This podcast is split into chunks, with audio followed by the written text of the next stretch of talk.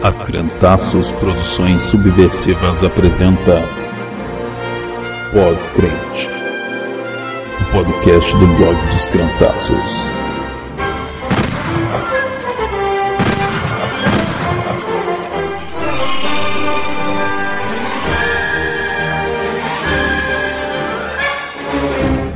Crime, crime, cry, cry, cry, cry, cry, cry, cry, cry,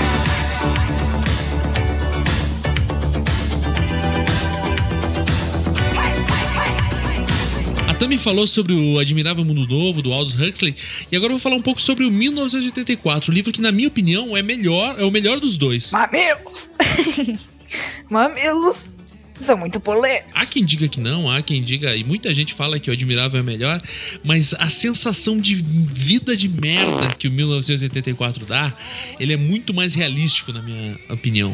Quando eu, quando eu li o, o, o- o Admirável, eu tive essa sensação de estranheza, esse sentimento de, meu, cara, que, que, que coisa estranha que é. Mas quando eu li o 1984, eu senti na, no osso, assim, o que que era aquilo, porque era uma... O, o livro, ele é angustiante da primeira à última página. Eu talvez, eu acho que esse sentimento talvez se dê porque a distopia do 1984 ela é muito mais crível para nossa realidade do que a distopia do Admirável Mundo Novo. Sim.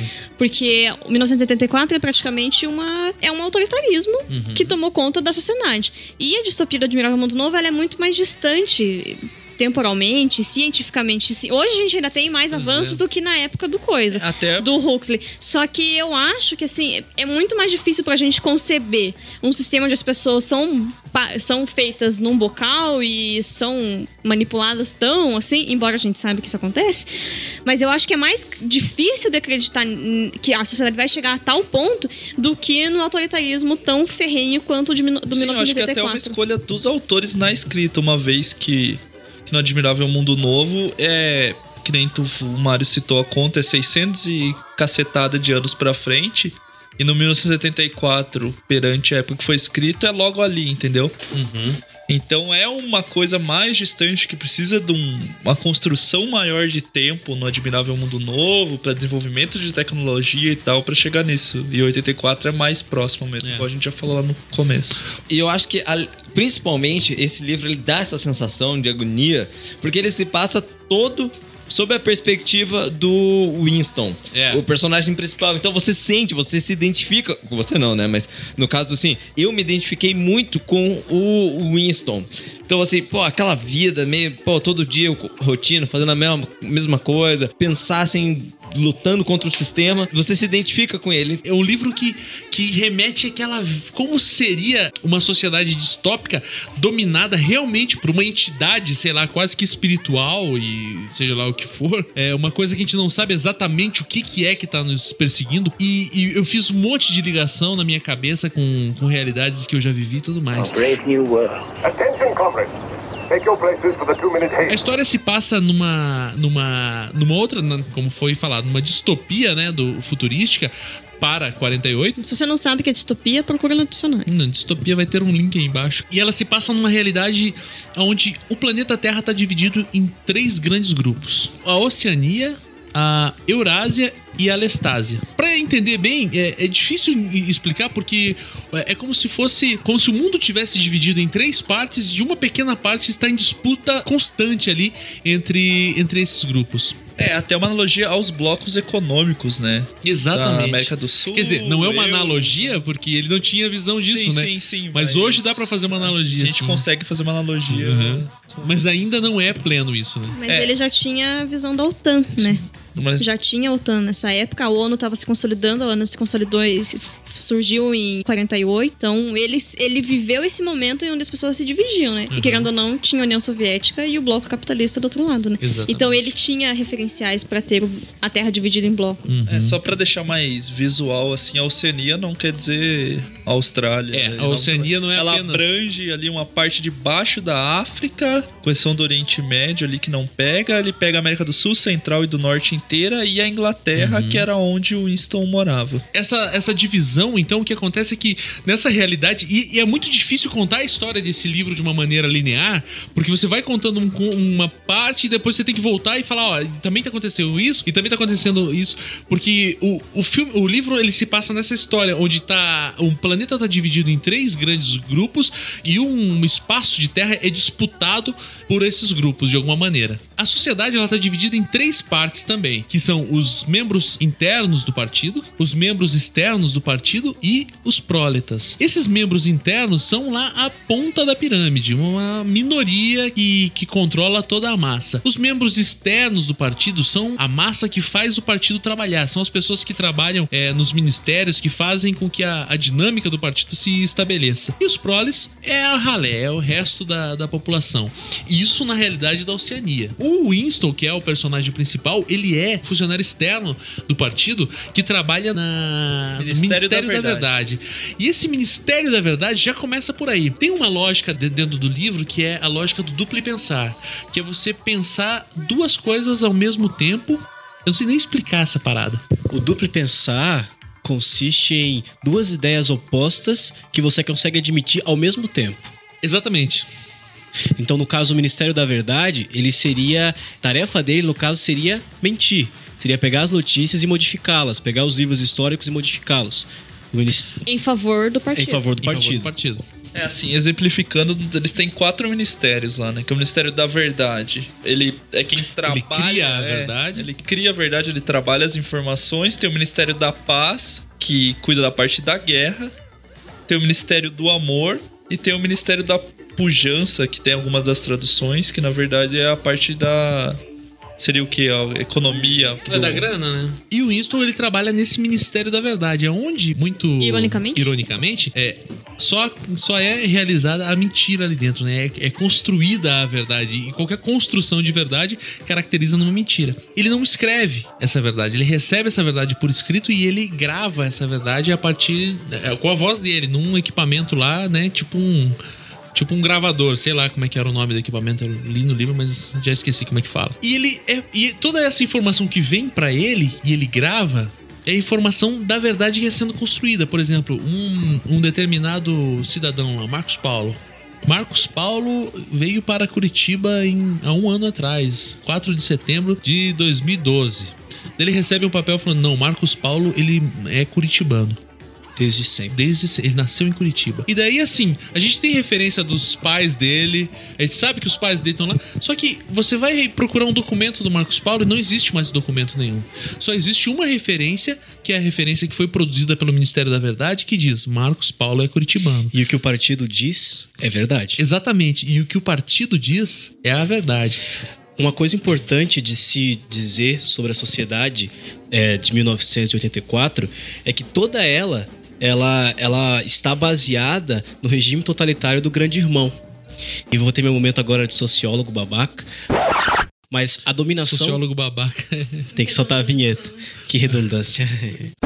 A sociedade do, do 1984, ela tá baseada no regime totalitário da figura que é o grande irmão. Você não sabe se ele realmente existiu ou se é apenas uma forma de controlar a sociedade. Que, é, inclusive, na figura de grandes cartazes espalhados pela sociedade que diz o grande irmão está vigiando você. O É, grande o, irmão o grande irmão está cuidando de você, né?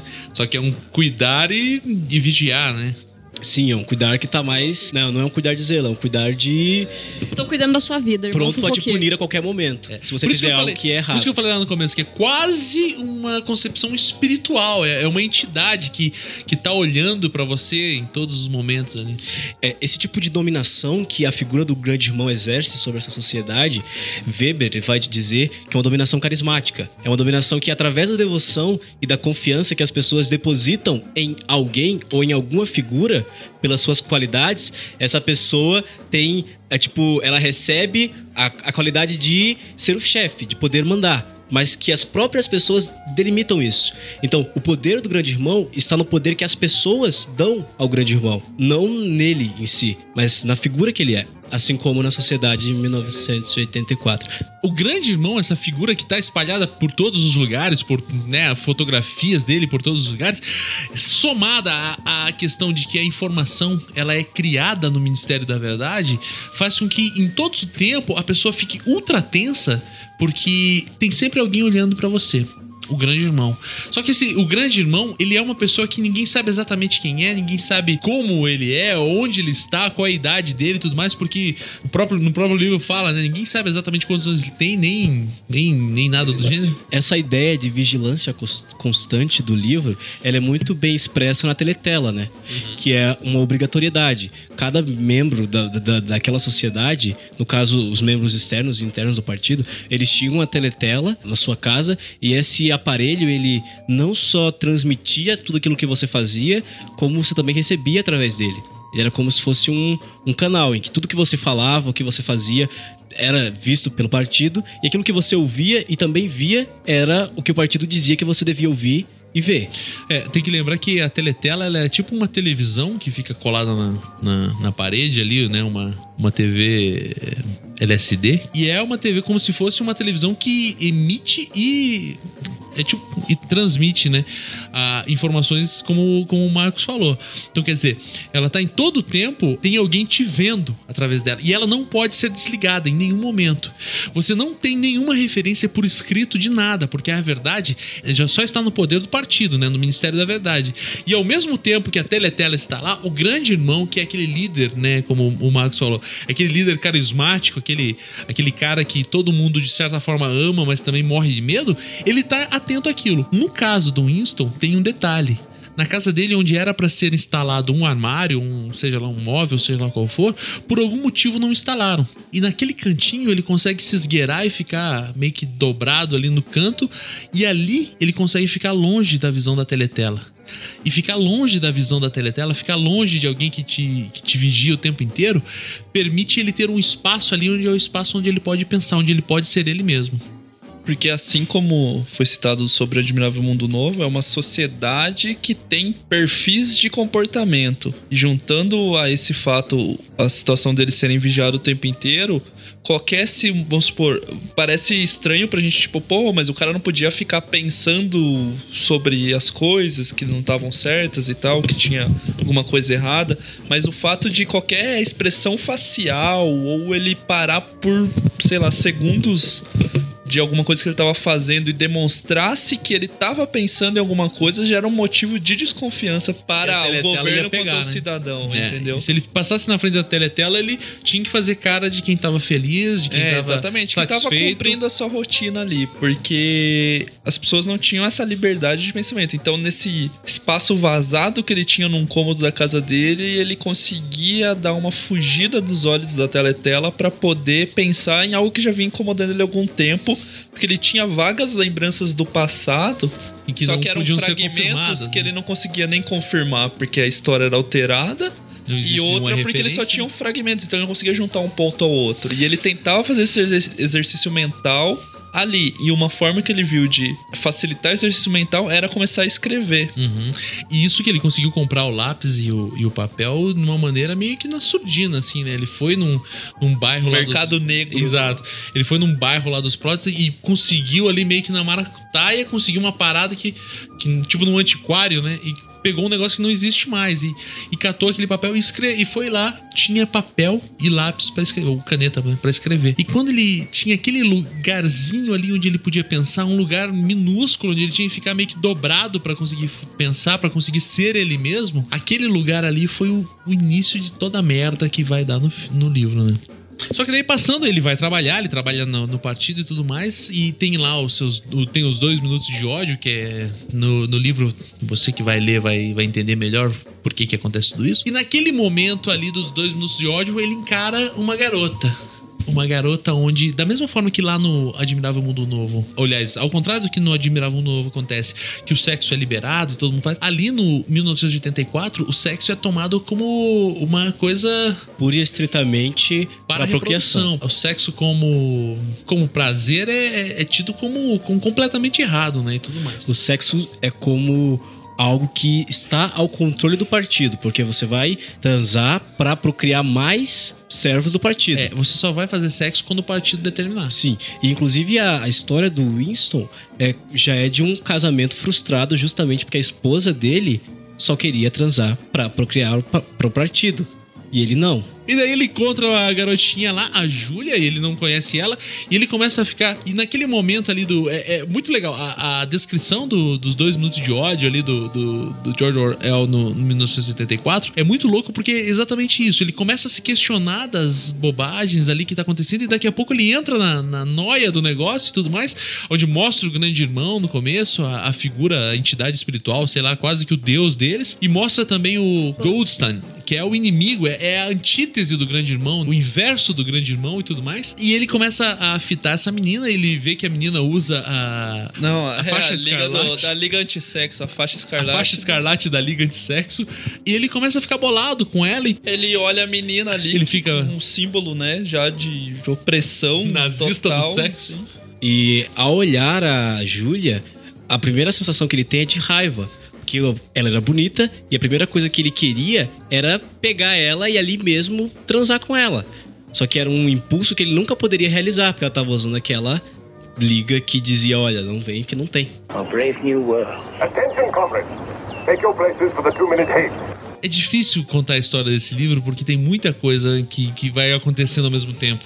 É, tem todo esse lado do personagem principal e o próprio lado do que é do que, do que é os dois minutos de ódio, né? Tem a representação de um inimigo comum ali, de ser colocado, né? Um inimigo, tipo, ó, este é o nosso inimigo. O próprio dois minutos de ódio é, tipo, até pra dar uma extravasada, acredito, assim, fazendo uma analogia até o fato de, ah, o sexo é só para criação. Então eles criam esse dois minutos de ódio até como um, um alívio de, de uma tensão da, da sociedade, não só nesse ponto, até quanto um ódio em relação ao partido ou algum pensamento contrário a eles, eles criam esse dois minutos de ódio diário pra o povo poder estar aliviando a tensão. Ser um ponto de escape, né? É. Da, da sociedade repressora e louca que eles vivem. E daí ele se apaixona, ele começa a correr atrás dessa menina e tal, fica é, doidão. E ele percebe num dado momento lá, ela esbarra nele, acontece alguma coisa assim, e ela passa um, um Tinha. bilhetinho pra ele. E ele fica boladíssimo, porque aquele bilhetinho é. Porque o que, o que ele acha é que, assim, não eram só as teletelas ou os militantes que, vigi- que vigiavam a população. Todo mundo era vigia de todo mundo, na verdade. Esse era o conceito da sociedade. Todo mundo estava de olho no outro para qualquer situação diferente. Que nem eles falam, tem um rosto crime que eles falam, que é a pessoa ter uma expressão de alguém que tá fazendo besteira, era, já era denunciado imediatamente. E quando a menina. E eram mulheres é, denunciando os maridos, crianças é, denunciando as os pais. crianças eram educadas pra. As crianças eram educadas desde cedo, as crianças eram os principais, sei lá, detetives do partido, digamos assim, que entregavam as pessoas. E quando a Júlia esbarra nele, ele falou: ferrou, cara. Ela descobriu que eu tô pensando, tendo pensamentos contrários aqui, ela vai me entregar, tá mostrando que, que ela sabe o que eu tô fazendo, o que eu tô pensando, e acabou pra mim. E daí acontece que não, né? Que ela, que ela tá afim dele mesmo e tal. E eles começam a se aproximar e tal. Claro, tem mais coisas no meio aí, né? Eles começam a se aproximar e tudo mais. E eles começam a, a se encontrar. O Winston percebe, depois ele consegue, ele se desloca, cria toda uma situação pra poder ler o bilhete sem que seja de uma forma que ele seja visto. E no bilhete tá escrito Eu te amo, né? Uhum. No bilhete que a Julia entrega. Então ele, ele entra numa outra paranoia de. Mas ela, será que isso é uma isca? Será que ela tá Será que ela quer me pegar? quer me pegar de verdade? O que que tá acontecendo? E daí se desenvolve a história até uma forma que eles começam a se encontrar. Pela curiosidade, ele quer saber o que ela tá pensando, o que que ela quer dizer com isso Uhum. e tal. Com aquele temor de ser pego e ao mesmo tempo com a curiosidade de Na talvez verdade, ser uma pessoa que tá pensando o mesmo que ela. Esse momento é o momento que, que você vê como o cara vive numa tensão louca, que nada é certo naquele lugar, nada é nada é confirmado, ele não sabe se aquilo que ela tá falando é verdade ou não. É, é aquele negócio do duplo pensar lá, porque ele tá numa dúvida perpétua o tempo inteiro, ele tá o tempo inteiro tenso com a incerteza das coisas. E daí eles vão lá e começam a se encontrar de maneira Periodicamente. periódica e tal, até o ponto que eles vão começam a, eles vão até um antiquário e o cara tem uma ideia. Porra, um- ele acha um quarto lá, um negócio assim, e eles começam. Ele propõe pro dono do antiquário é, alugar aquele quarto. Porque É, na ele verdade, fica meio assim, bolado. ele já conhecia o antiquário, porque é o antiquário onde ele comprou, Onde ele comprou o seu lá- lápis o- neon. E um dia ele sempre ia lá porque ele tinha esse- esses pensamentos, esse fascínio por tentar descobrir o que aconteceu antes, por que, as, que as memórias eram apagadas, né? Então ele tentava descobrir o que aconteceu e um dia ele descobre que tem um quarto nesse nesse antiquário e ele fica lá, pô, esse lugar podia ser um lugar de refúgio pra mim, onde eu ia poder vir aqui e ficar E o detalhe, né? ficar sem ser vigiado pela teletela, porque era um lugar Porque era um lugar que não tinha teletela, né? Que isso que é meio que o. E daí tinha quadro antigo, mobiliário antigo, ele ficava, cara, puta, eu preciso vir nesse lugar porque isso vai me remeter, me ajudar a lembrar as coisas que eu quero. E daí eles começam a se encontrar lá, tudo mais. Ele começa a viver quase que uma vida. Uma vida dupla. Uma vida dupla, exatamente isso. Entre a realidade dele no partido e a realidade dele com a Júlia. E daí tinha um amigo dele, um colega de trabalho ali que trabalhava no setor do Nova Língua, né? O Nova Fala, tem traduções também do livro que dizem assim. Que era a parte que eles criavam a, a língua que era falada no, na Oceania ali, né? No caso, na Inglaterra do no 1984. Esse amigo dele, ele sempre também era uma outra pessoa que ele ficava na dúvida se esse amigo dele Todo mundo ele tá sempre na dúvida. né? Sim, se esse amigo dele era um, um da polícia da fazia parte da polícia das ideias, né, que era quem denunciava, ou se era uma outra pessoa que compartilhava os mesmos pensamentos que ele. Então, através desse amigo, ele descobre que, que existia já uma lenda urbana ali, que existia uma tal de confraria, que seria um grupo de resistência ao governo do Grande Irmão. Sim. E ele descobre através desse amigo dele que realmente existe esse grupo. E o amigo dele, através de várias situações, consegue de alguma forma passar pra ele um livro que seria o estatuto dessa confraria. Uhum. Que ajuda, que basicamente traz as respostas que ele queria. E a- ajuda a elucidar o que ele já vinha pensando sobre o Grande Irmão. E ele entrega esse livro pro cara, a leitura do. É, numa situação toda, toda cheia de, de nove horas e tal. E o Winston come o livro numa velocidade, né, terrível. Um fato interessante que depois vai se desdobrar uma coisa muito louca nesse momento em que ele entrega esse livro da confraria para o Winston é que ele faz uma espécie de juramento, né, com ele. E nesse juramento ele meio que fala: você vai ser capaz de é, jogar ácido na cara de uma criança para defender a confraria, para defender os valores tipo da revolução e tudo que ele vai falando, coisas absurdas, tipo de matar uma pessoa, de ah, sei lá, coisas bem absurdas. Ele fala: sim, eu vou fazer tudo isso. Porque naquele momento, a única coisa que ele sentia é: porra, existe algumas pessoas que estão lutando contra o grande irmão. E não importa o que, eu vou fazer para permanecer desse lado. E daí ele vai e tal, e começa a ler esse livro de maneira agressiva, em especial lá no quartinho, né? A Júlia, que a princípio dava a impressão que era a ultra revolucionária, ele descobriu que na verdade o que ela queria era transar loucamente apenas. Na verdade, ela queria curtir a vida, né? Exatamente. E daí ele começa a ler aquele negócio. Num dado momento, ele tá no meio, né? Pelado, lendo o livro. Então depois... ali, é, tendo. É porque eles. Era o lugar, o quarto ali da, do antiquário, esse quarto que ele alugou pra ter os momentos de lembrança dele. Como a gente já falou, virou um ponto de encontro dele e da Júlia, e ali eles ficavam livres, chegavam, tiravam as roupas que também eram um padrão da sociedade, todos tinham roupas iguais, eles tiravam, ficavam mais à vontade. Eles compravam comidas e coisas que é, o partido não permitia que fosse é, distribuído normalmente. Então eles comiam coisas tipo de verdade. Ah, isso aqui não é um chocolate do partido, é um chocolate de verdade, é um chocolate que outra pessoa fez. E essa noção de liberdade deles nesse quarto, que se tornou meio que o mundo deles, se restringia ao fato deles pensarem que não havia teletela. Então eles pensavam, não há como o partido nos vigiar. Nós podemos ser quem nós somos de verdade. Só que eles se enganaram violentamente. E veio um momento que congelou a tela e tocou um cantinho, né? Eis que surge uma teletela. É um momento do livro que, quando eu, eu lembro, foi muito marcante, porque até aquele momento você tá lendo, você fala, porra, é real, eles vão conseguir, eles vão derrotar o partido, eles vão matar o grande irmão e vão, vai mudar a sociedade. O que você pensa é isso, que eles conseguiram ler o livro, eles conseguiram ter essas ideias revolucionárias, eles vão mudar aquela sociedade. Então você começa a acreditar. E inclusive nessa parte do, de- do livro especificamente, o Winston, ele vai fazer um discurso bem bonito com a Júlia e, tipo, dizer, nossa, sociedade de merda, e o Goldstein está certo, vamos lutar, tal e tal. E ele termina esse livro falando que, tipo, porra, a gente, a gente tá morto, tipo, nós somos os mortos dessa sociedade. Quando eles falam isso, ele fala isso, a Júlia repete, né? Nós somos os mortos. tá, né?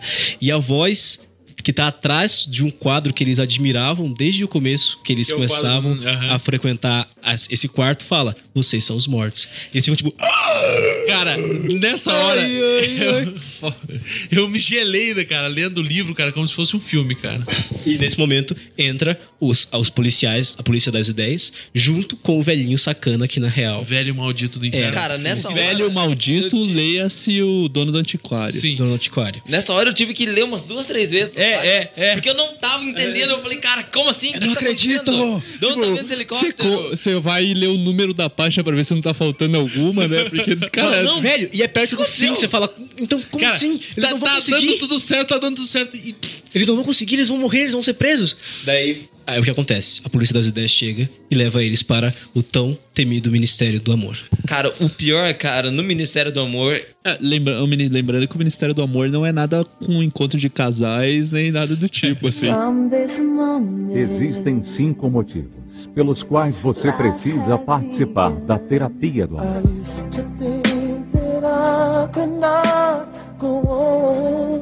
Brigas, esfriamento conjugal, solidão, traição mental. Terapia do amor.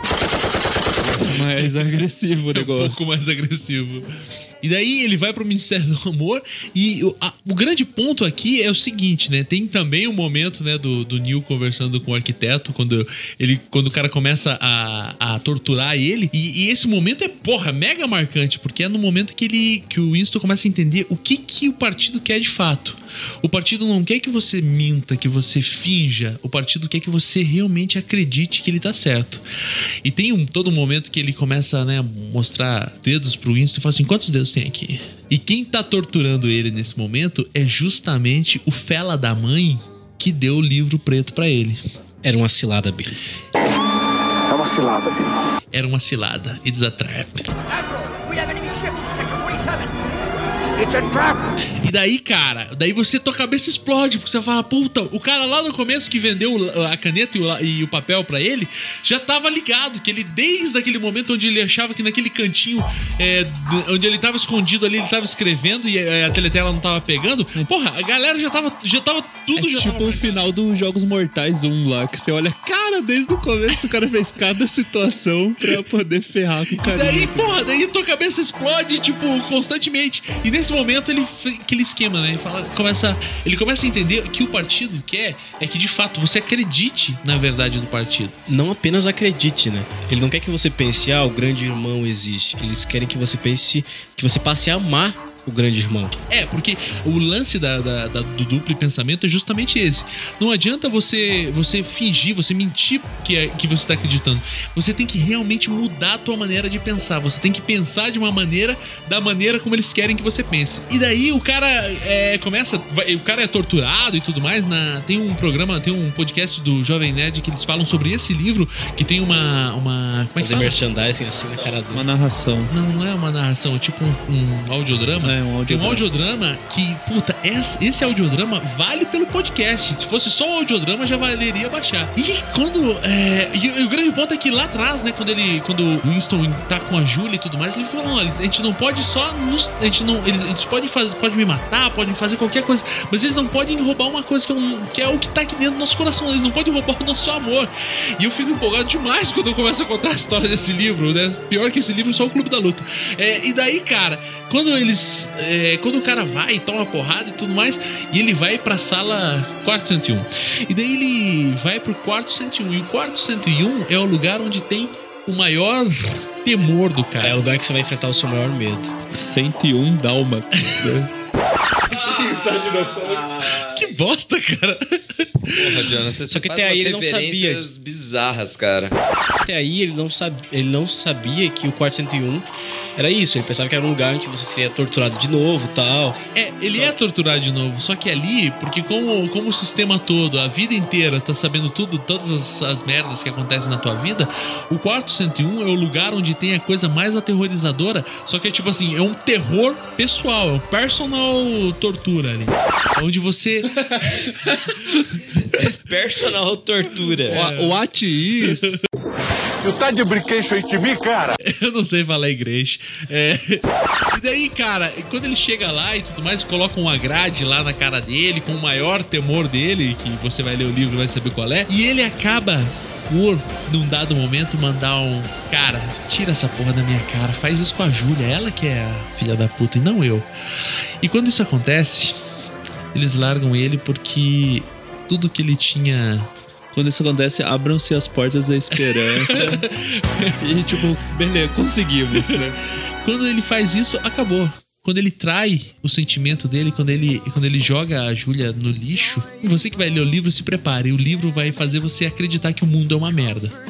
Porque chega no final você fica desorientado e fala, cara, é isso? É assim mesmo que vai terminar. É tipo, é pior que Lost, cara. Chega no final você fala, cara, é isso mesmo? É assim que vai terminar? Quebra você, porque você passa daquele trânsito, daquele. Ele não te, é um final que não te deixa um sorriso por ser bom ou ser ruim, ele te deixa um gosto amargo. É, boca. exatamente. Tipo assim, eu Porque comparei com você Lost pensa- com isso, porque era qualquer coisa, menos isso que era É pra porque acontecer. até o momento que ele tá conversando com a Júlia no quarto, você fica acreditando, sim, o, o, o homem pode vencer o sistema.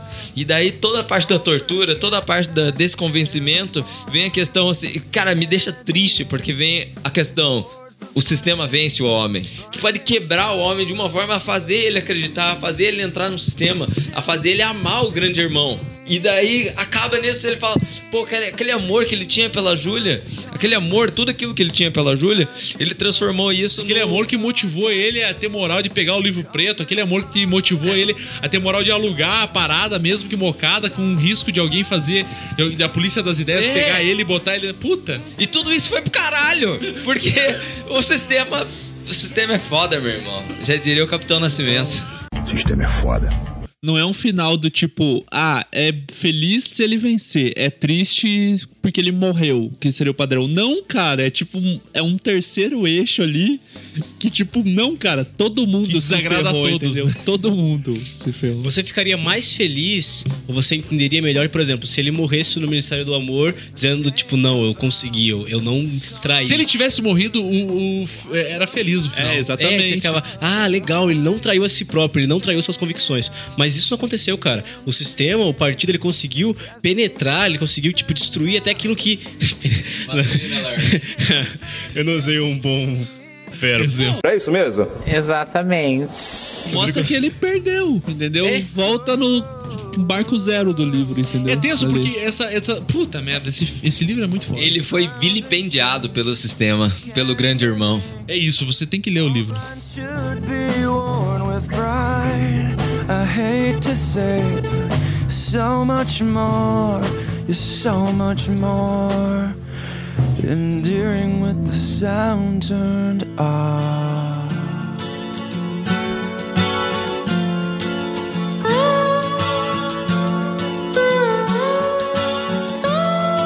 Vocês que fazem parte dessa massa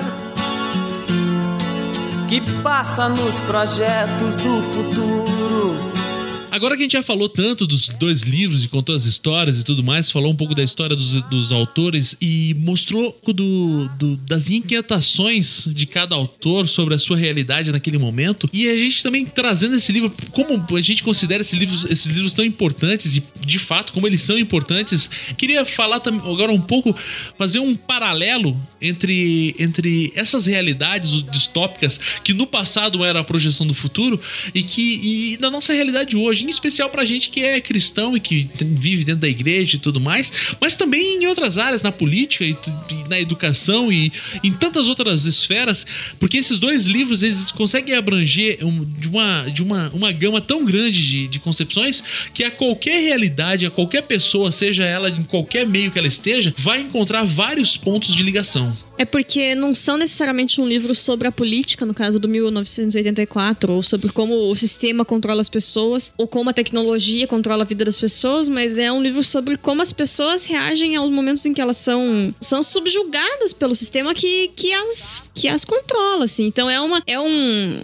Os, os dois livros eles podem gerar reflexões sobre situações de, de controle e de autoritarismo mesmo, assim, não necessariamente um autoritarismo político, mas uma autoridade exercida sobre a sociedade, assim. A primeira coisa que me vem à cabeça quando eu penso nessa questão dos paralelos que o livro tem com a nossa realidade, na figura do grande irmão aplicada para hoje. Nos cartazes que a gente vê nos 1984, diz que o grande irmão está vigiando você. E é como uma forma de trazer medo à população. Não é uma forma, não é um vigiar de eu estou cuidando de você, estou pronto a te ajudar. É um estou vigiando você para o momento em que você errar, eu poder te punir. E isso me lembra automaticamente das músicas que são cantadas nas igrejas para as crianças. Cara, é exatamente isso. Eu já trabalhei em culto infantil e uma das musiquinhas que você canta para as crianças, tipo, de uma forma até que você nem percebe é aquela que é cuidado olhinho no que vê, cuidado mãozinho no que pega, cuidado boquinha no que fala. Cuidado,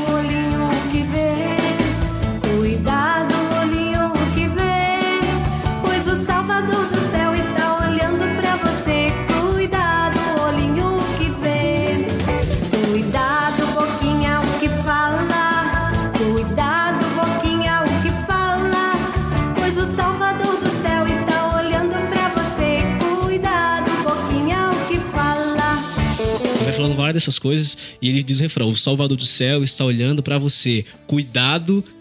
Tipo, mãozinha no que pega, olhinho no que vê, boquinha no que fala. e Cuidado você que o percebe que. irmão está cuidando de você. É, e você percebe que essa essa essa música, ela pode ser levada para um lado muito inocente, de ah, Deus está olhando, cuidando de você, mas o que eu percebo É um duplo pensar. é o duplo pensar, que na real o que tá se dizendo é, cuidado com o que você vai falar, cuidado com o que você vai fazer, porque Deus tá lá olhando, Deus é onipresente, ele vai estar pronto a ver o que você fez de errado, e ele vai te castigar. E essa noção de que Deus castiga é ensinada desde desde que a gente é criança.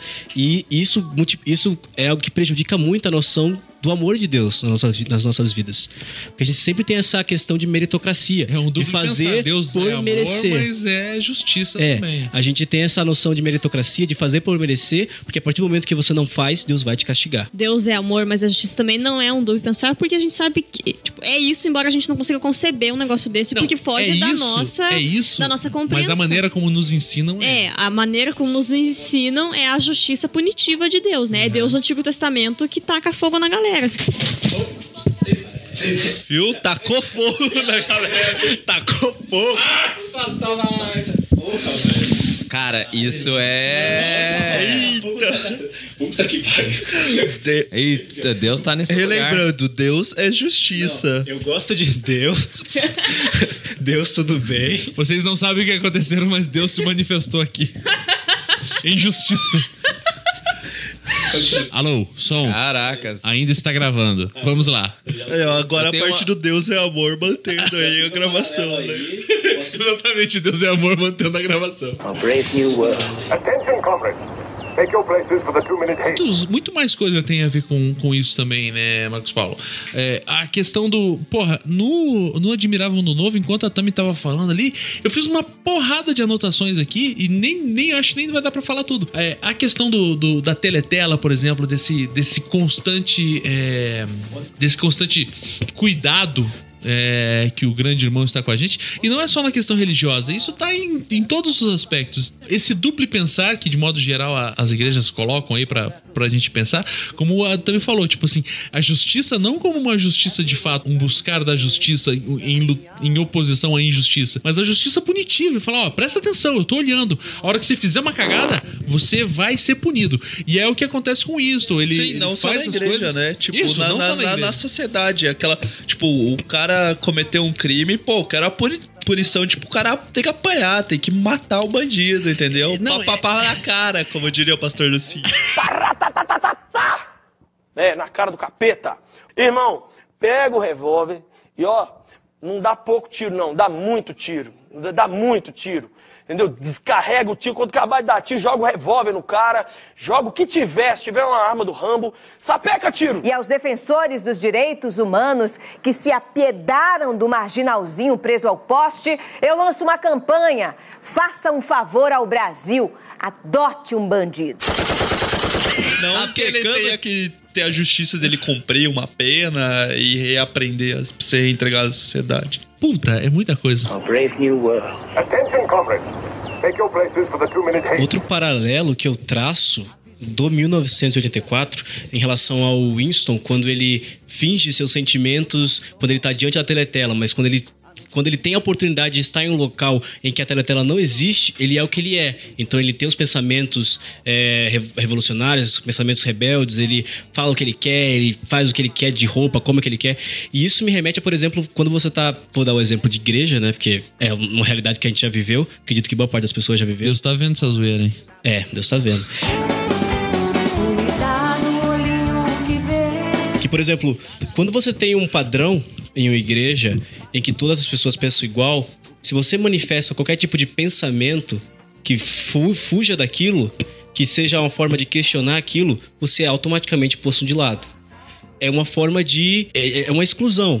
É- e, e muitas pessoas, mesmo tendo pensamentos é, diferentes ou pensamentos tipo que fujam do, do padrão daque- da, daquele universo, elas não manifestam isso.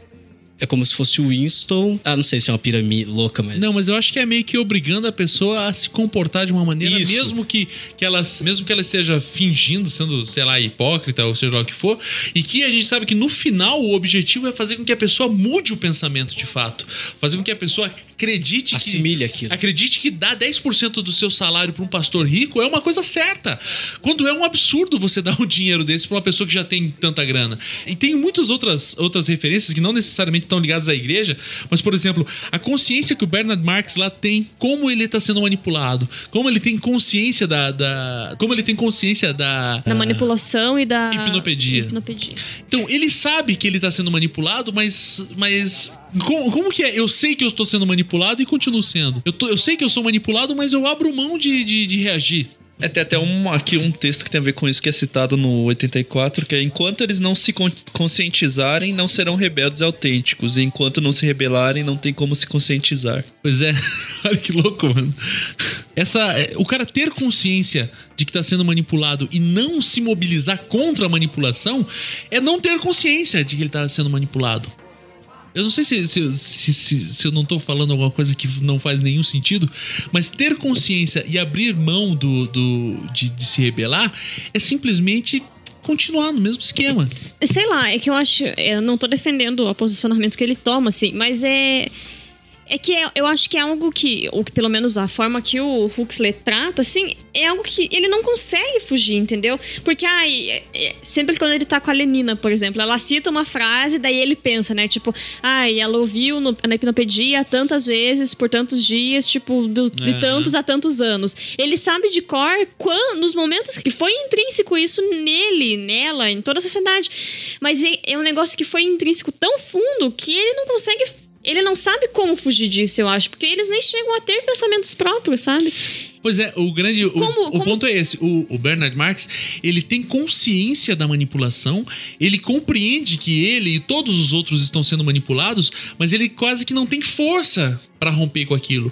É, é como uma pessoa que ela tá vendo que o sistema político, que o sistema econômico, que o sistema religioso tá fazendo com que ela se afunde cada vez mais, mas ele tá tão enraizado naquilo que ele não consegue conceber a existência de uma opção que não esteja fazendo isso. E ele só se sente tão incomodado com o fato de ser manipulado, como eu disse antes, porque ele não se encaixa no sistema. Porque ele não é alto como os outros são, entendeu? No momento que ele vira estrela, ele tá com foda-se. Ah, foda-se como eu sou manipulado, começa a usar o soma. Tipo, pra ele tanto faz, é porque ele se viu aonde ele queria estar. Assim. Ele era um crítico do sistema porque ele não tava num- numa posição Privilegiada. privilegiada. assim. Ele- Isso ele- que é o pior, sabe? É. Ele, você vê, você no começo você pensa, pô, que legal, o cara pensa, por mais que ele não consiga sair, você fica feliz porque o cara pensa, ele tem umas conversas interessantes com o Helmholtz lá. Só que daí no momento que ele acende, ele Pois é. Ele se vende. Ele se vende, ele se. Ele, é muito bizarro, porque é, é como. é, algumas pessoas. é Como o Dani vive falando aí, ele fala que ele é um cara que não tá ligado a, a nenhuma, a nenhuma grande produtora e nem nenhuma grande gravadora e tudo mais. Então ele tem direito ainda de ter um discurso é, desse tipo. Mas eu falei, mas ele só tem esse discurso porque nenhuma produtora foi, foi solicitá-lo. Será que se um cara de uma grande produtora bater lá na porta da casa dele e falar assim, ó Dani, a gente quer gravar com você, é tantos milhões de reais pra você e tudo mais, sei lá. E daí, será que ele vai continuar com esse discurso? E eu penso isso comigo, eu fico pensando, será que se algum dia eu, sei lá, uma, eu não tenho nenhum exemplo que eu possa dar. Mas será que se, eu- se- se algum dia eu não tiver uma oportunidade de, de trabalhar numa grande escola aí particular que possa é, determinar o que eu tenho que ensinar? Será que eu não vou romper com, com a minha ideologia? Será que se eu for convidado para uma igreja para ser pastor de uma grande igreja, eu falo assim, ó, mas a, a doutrina dessa igreja é essa. E o meu salário mensal é, tiver determin... está sendo pago pela pessoa que diz o que eu tenho que pregar, será que eu vou ter coragem de continuar com esse discurso libertário que hoje eu, eu tenho tentado ter? E isso que eu me pergunto. Eu não sei se, se, eu, se eu seria tão macho assim a ponto de, de romper. Algumas pessoas, né? Várias vezes já, já, já falaram, já tentaram in- insinuar isso, falando assim: é que, eu- que a gente só tem esse discurso libertário porque a gente não tem ninguém por trás. E justamente, é só por isso. Porque se a gente tivesse alguém por trás, será que a gente ia ter essa coragem toda? É, o próprio, a própria questão do, da uniformização que os, que os caras, tanto no, no Admirável Mundo Novo quanto no 1984, têm, que eles são muito parecidos, eles se portam de maneira igual. E o cara que foge um pouquinho da regra, ele já é tomado por um absurdo. O cara que ousa pensar um pouquinho diferente, ele é tomado como um completo. Herege. Isso, como um completo é o que a herege. gente vê na igreja, né? Qualquer pessoa que questione e fala assim, mas isso aí que você tá pregando tá certo? Ou isso aí que você tá. Esse sistema monetário, esse papel que você tá me dando que tá escrito 100 reais, ele vale 100 reais? De fato? Essa, esse título ao portador que, que se chama moeda, quando você me dá, ela- ele tem esse valor? Ou será que esse valor disso é um valor simbólico e esse dinheiro realmente não existe em lugar nenhum? Esse valor não existe em lugar nenhum. É, são coisas que, que se a gente começa a se questionar e são tão intrínsecas na nossa cabeça, são tão dadas como verdade absoluta, que negar uma verdade absoluta é uma heresia, seja onde for, seja no sistema bancário, seja no, seja no sistema econômico, no sistema religioso, seja na, na moral, seja onde for. Negar o óbvio é, é, é loucura. Brave new world. Attention, comrades. Uma das coisas que eu gostaria de falar muito, uma das questões assim que me chama muito a atenção, nos dois livros ele tem essa figura principal do líder da nação ou dos líderes da nação, mas principalmente no 1984 ele tem ali a presença, o papel do grande irmão. Grande irmão. Então assim, que pô, todos têm que seguir o grande irmão, que o grande irmão é o exemplo de do que ia ser seguido, aquela pessoa que vai salvar todos os nossos problemas, que vai resolver to- toda a nossa vida. E transportando isso para o nosso universo, para a nossa realidade da igreja, eu vejo que muitas das pessoas assim que acabam entrando numa igreja, que tem essas igrejas de televisão, assim, né? Você vê lá, tem o pastor X, o apóstolo X, que milhões de pessoas, multidões seguem esse cara, que, sabe, que, que tem uma confiança, assim, na figura da pessoa, quando na verdade, pô, não fazem ideia quem que é o cara, quem é aquela pessoa, não tem aquele conceito, assim, de, de- daquele, não tem um relacionamento com aquele pastor, então que seguem multidões que seguem aquela pessoa. E, e não só dentro do âmbito da igreja, mas eu vejo assim por exemplo, dentro do, do, do contexto, às vezes, político, sabe?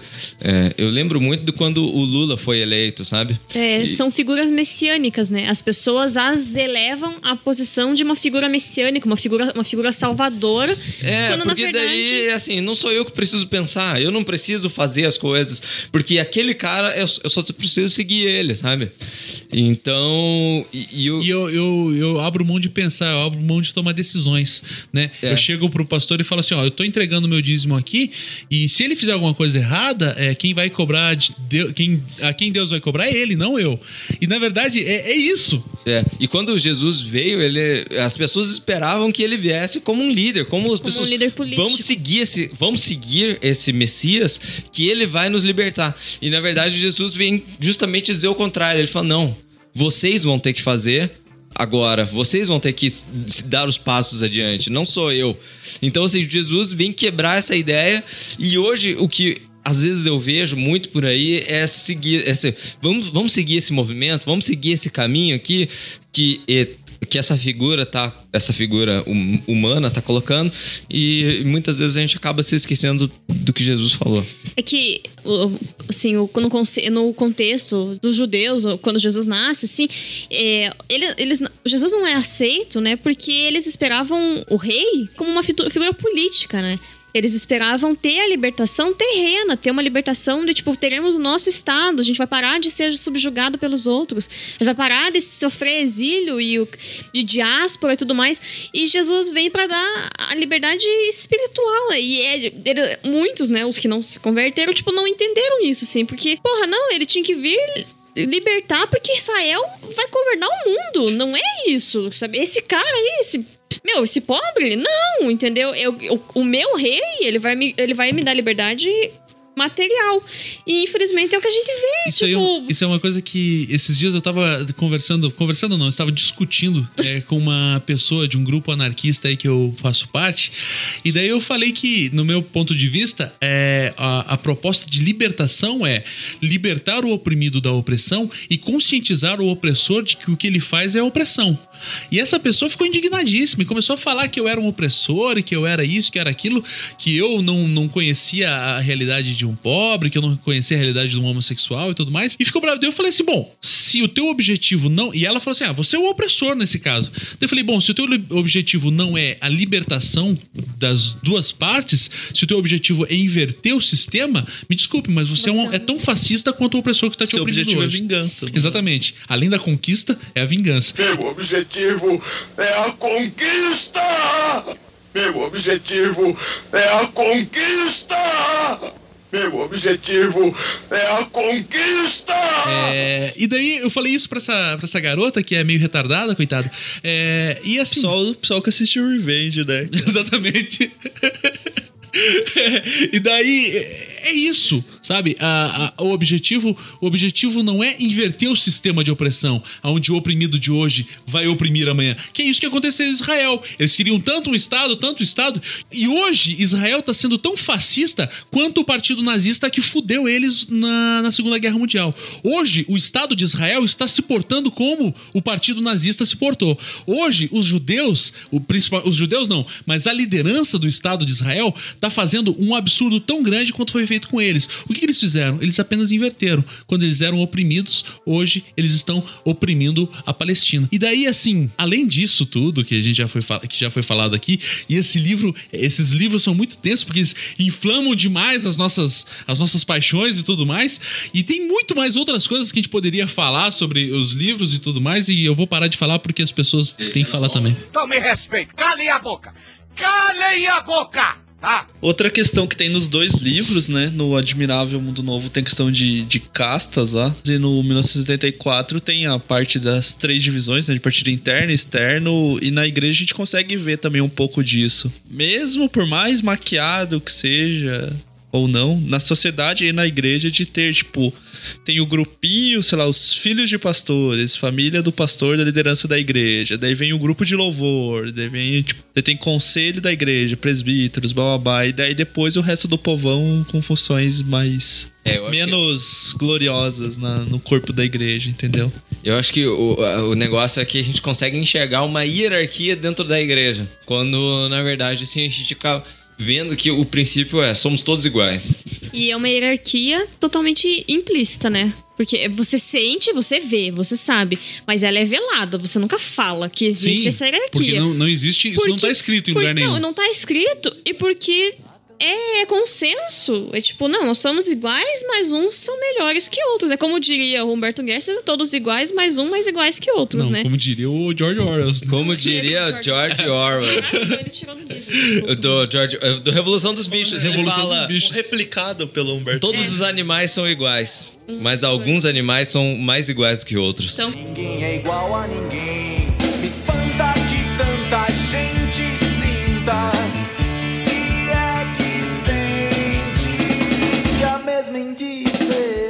Ele, ele adaptou. Vai ter o link da Humberto música no post. Vai ter o link do, do de YouTube. E, e é isso, assim, né? É uma hierarquia velada, mas que você, quando você chega na igreja, você sabe que ela existe. É tão velada quanto as leis no 1984, que elas não estão escritas em algum lugar. Mas todo você mundo sabe que tem que seguir. cumprir. Então, a gente- você sabe que determinadas pessoas na igreja têm preferências na, na vaga do carro. Determinadas pessoas têm o direito de furar a fila. Determinadas pessoas precisam pagar é, os eventos e outras pessoas não.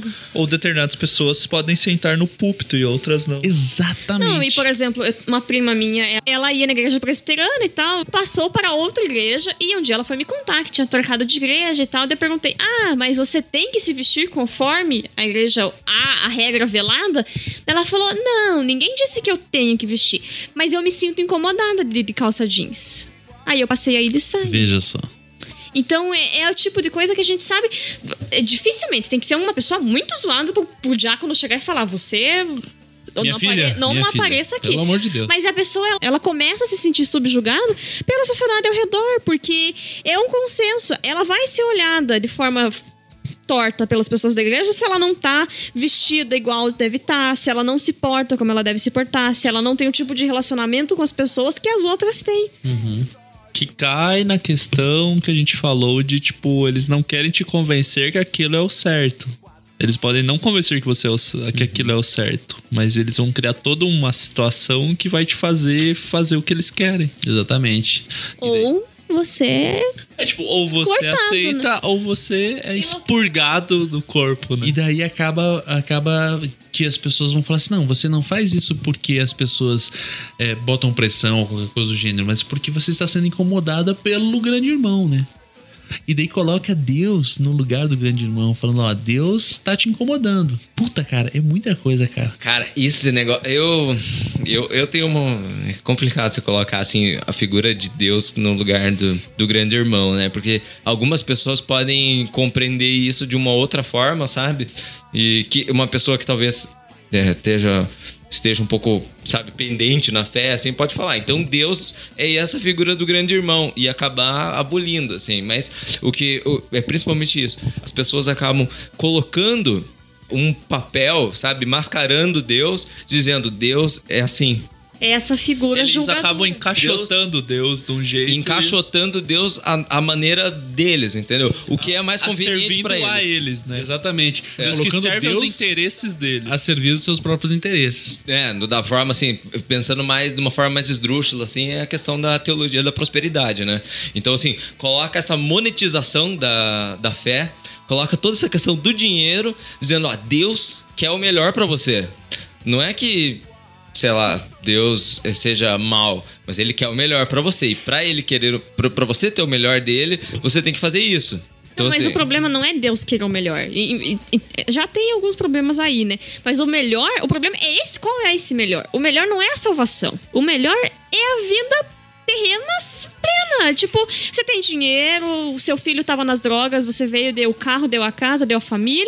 Aí ele saiu das drogas e virou um multimilionário. É, é isso que eles querem. Esse que é o problema. E como, como o Jonathan falou, o Mário, a a pessoa que tá meio cambaleante na fé, ela pode falar: bom, então eu tenho que sair da igreja, porque Deus é o grande irmão. Não. Não, cara. É que você está sendo levado a acreditar que existe uma criatura chamada Deus. Sim. E, e é, de fato, criatura nesse contexto, porque ela foi criada por pessoas para servir ao seu próprio interesse. E se essa criatura que, se, que é chamada Deus, ela serve a alguém, ela não é Deus. Ela é serviçal. E esse alguém a quem ela é servida é Deus dessa instituição. Ou dessa. É, o que dessa- a gente tá querendo colocar é que o Deus não é este grande irmão. Exatamente. Que é vendido, entendeu? Ele.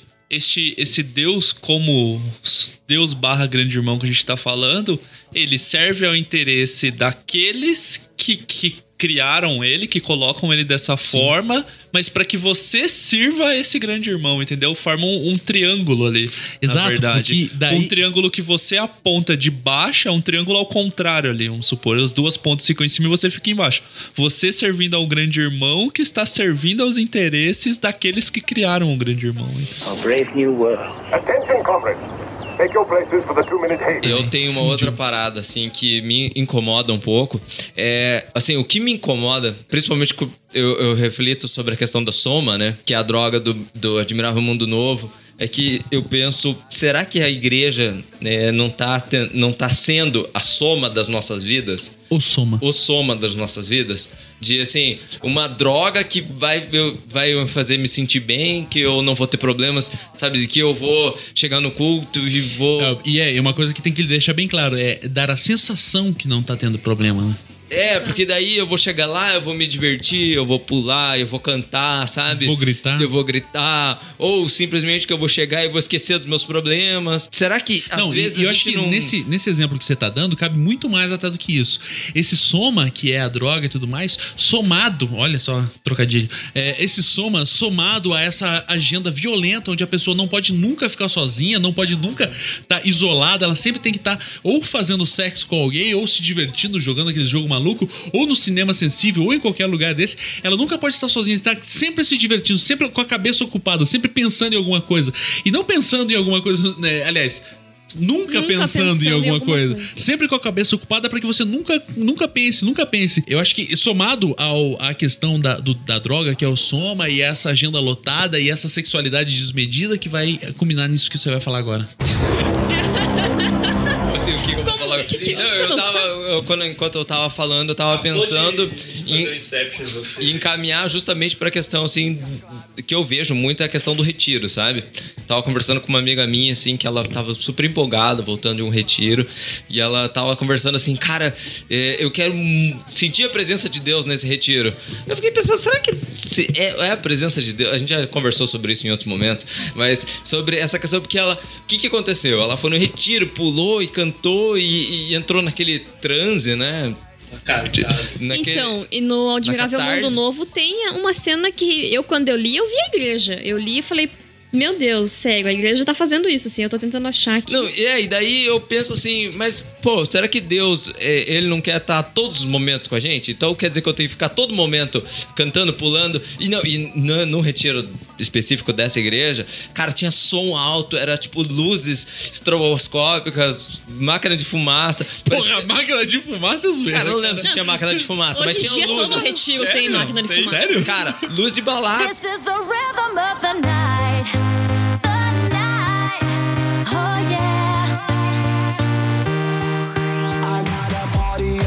Sabe, luz amarela e vermelha e tal, e eu, uma banda legal, assim, tocando. De pensar, se não é por essa motivação externa, se não é por essa motivação externa que gera uma sensação de. Aham. Entendeu? Não. O grande ponto é esse. Tipo assim, ninguém tá dizendo que é ruim é, se divertir nem nada do gênero. A questão é, você vai pra um retiro espiritual ou tudo mais, e a proposta do retiro espiritual é você se divertir tudo, e, e você ficar o tempo inteiro nessa luz. Eu já vi na, na igreja que eu ia antes, é, o culto de jovens lá, eles colocavam, eles baixavam a luz na hora do louvor, que é pra dar um clima.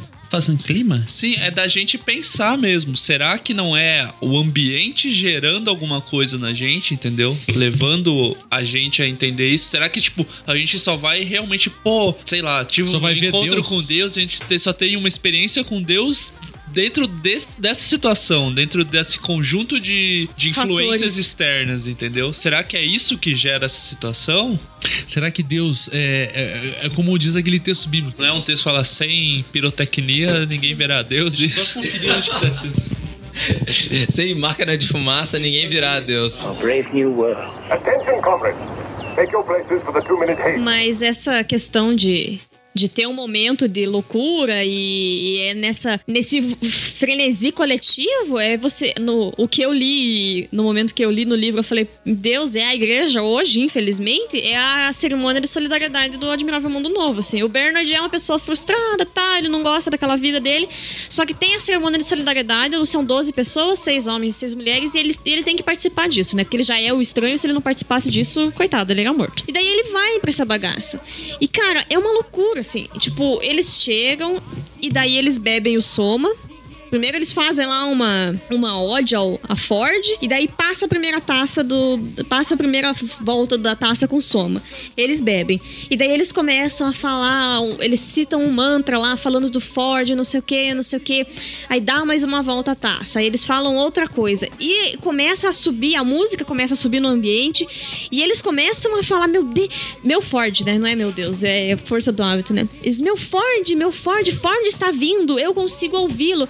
E ele fica tipo, cara, não tem barulho nenhum, eu não tô ouvindo nada, essa galera tá louca. E só que o frenesi é, é um frenesi coletivo mesmo. Tipo, todo mundo entra nesse transe. E daí é isso, Deus tá aí, baixou em todo mundo, começa a cair gente e orar em línguas. Cara, é, é assustadoramente igual um culto é, essa cerimônia. Porque é justamente isso. O cara não tá entendendo, ele não tá vendo, ele não tá sentindo Deus, mas ele entra na pira. É, ninguém tá. Ninguém tá falando que Deus não pode se manifestar no Não, em culto, hipótese que alguma. Não Acho é, que não Deus é pode isso. se manifestar da maneira que ele quiser. Exatamente. O que a gente Diferentemente do que se prega, eu acredito que Deus pode se manifestar de qualquer maneira, com quem ele quiser e na maneira. Na Em qualquer lugar, É. em qualquer lugar, Não qualquer em um hora. determinado momento em que eu digo, Deus, agora você pode se Agora é a manifestar." hora, eu tô preparado. Eu já preparei a música que você gosta, já preparei o ambiente que você Tô com gosta. camiseta comprida pra você cair e não aparecer a barriga, pra não tentar o irmão. Pode vir, né? É isso. Esse é o tenso, quando você tenta controlar Deus. brave new world. Attention, comrades. Take your places for the two-minute haste. Outra coisa que eu acho que, é, que tem que falar é como a, a Linda, que é, que é, que é a gorda escrota do. Gorda cebosa? a gorda cebosa. Chega aqui, gorda. É como que ela se torna um incômodo, porque ela vive, ela tem uma, uma, uma cultura e é inserida em outra cultura e ela tem a sua mente completamente pervertida. Quando ela, é, ela vive numa cultura onde uh, aquela sexualidade é livre toda é, é, é, é normal e ela vai lá pra, pra aldeia, lá pra reserva e acaba se tornando lá um incômodo completo. E quando ela volta pra Londres, quando ela volta pra Londres, acaba que ela se torna um incômodo completo pra aquele lugar. Uma pessoa que não se adapta mais naqueles padrões, ela se torna um, um completo incômodo. E a única coisa que a gente faz com pessoas que são incômodo pra gente, a gente faz a gente arranja alguma maneira dessa pessoa ficar escondida. E isso, cara, é, é assustador porque isso acontece e não é só na igreja, acontece em todos os lugares, seja na empresa onde trabalha, na faculdade, em todos os lugares. As pessoas que não se adaptam ao padrão, elas têm que ser eliminadas, excluídas. Essa é a regra. Você tá falando isso, mas o pessoal dos Selvagens cantava pra ela. Princesa linda de.